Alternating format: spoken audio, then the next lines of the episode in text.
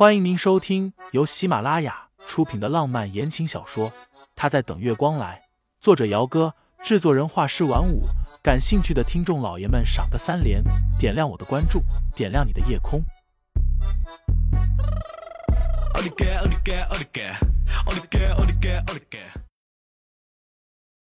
第一百四十三章，你真的觉得以后？生野心里计算且色，连带着桌上的麻将都没有了心思再玩。大约就是爱而不得吧。不过说到底，还是看不得沈清心离开他之后，能找到一个各方面都比他更好的男人。哇，大哥，你又输了啊！我还以为你比小叔厉害呢。小堂妹哇哇喊着，看着生野连输了好几万，差点都要替他心疼了。九点多，大家陆陆续续的散了。盛思景今晚收获颇丰，加起来赢了有大几万。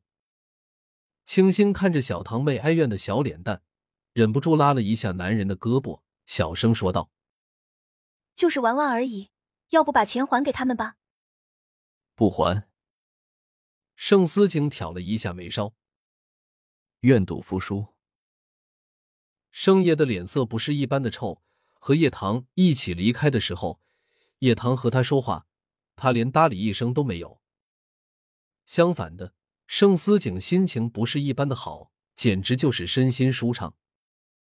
回去的路上路过一家蛋糕店，他甚至停车下去买了好几个不同口味的小蛋糕回来。晚上洗完澡之后，清新裹着浴袍，盘腿坐在卧室的沙发上，打算就婚礼的事情和盛思景好好的谈一谈。结果男人在书房里加班。他昏昏欲睡的等到了十一点多，他才回来。清新整个人都困顿的厉害，趴在床上半睡半醒的。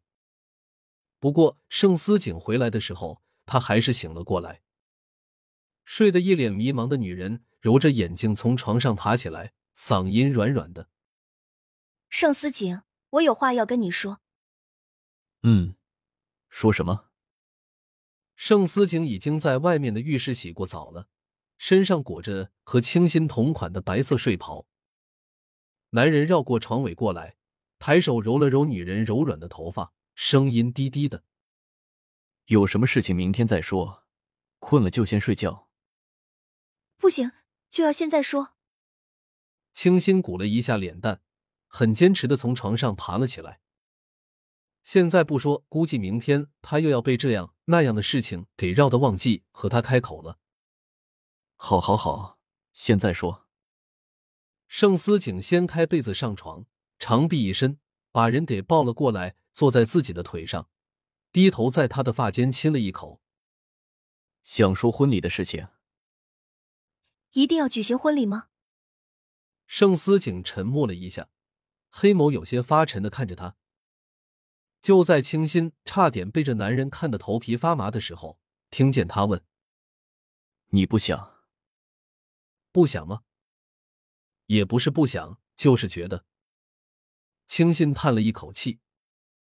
我以前觉得吧，你跟我结婚可能是一时冲动，说不定哪天你想开了，咱俩迟早得离。婚字没能说出来，被迫吞了回去。清新整个人以一种不和谐的姿势被男人压着，稳住了。这个吻一开始就是来势汹汹，大概过了几分钟才结束。结束之后，清新整个大脑都是迷糊的，眼眸含水，唇瓣娇艳红肿，已经忘记了自己刚刚说了什么，或者说，已经忘了自己到底要和他说什么来着。盛思景的唇就在他的眼睛上方，距离不到五公分。清新，你当初和我求婚，就是奔着哪天和我离婚去的？嗯。清新眨了一下眼睛。觉得好像有哪里不对劲，过了几秒钟，他才反应过来。什么叫我当初和你求婚？我什么时候和你求婚了？他那是求婚吗？他不就是主动的说结婚而已。好，就算是我们互相心甘情愿结的婚，但是你老实告诉我，你真的觉得以后的某一天我们会离婚？清新莫名的有些心虚，眼睛瞥向了另一边，不敢再看他。清新，回答我。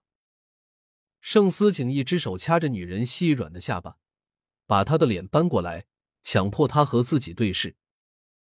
我。清新下意识的舔了一下唇瓣，决定还是实话实说。不是我觉得，而是我们之间无论是哪一方面都相差的很悬殊。离婚吗？可能是必然的。离婚吗？可能是必然的。盛思景盯着他看了良久，最后松开了他的下巴，起身下床，一言不发的出了卧室。清新先是愣了一下，直到卧室的门关上了好几分钟。他才后知后觉的反应过来，盛思景这是生气了。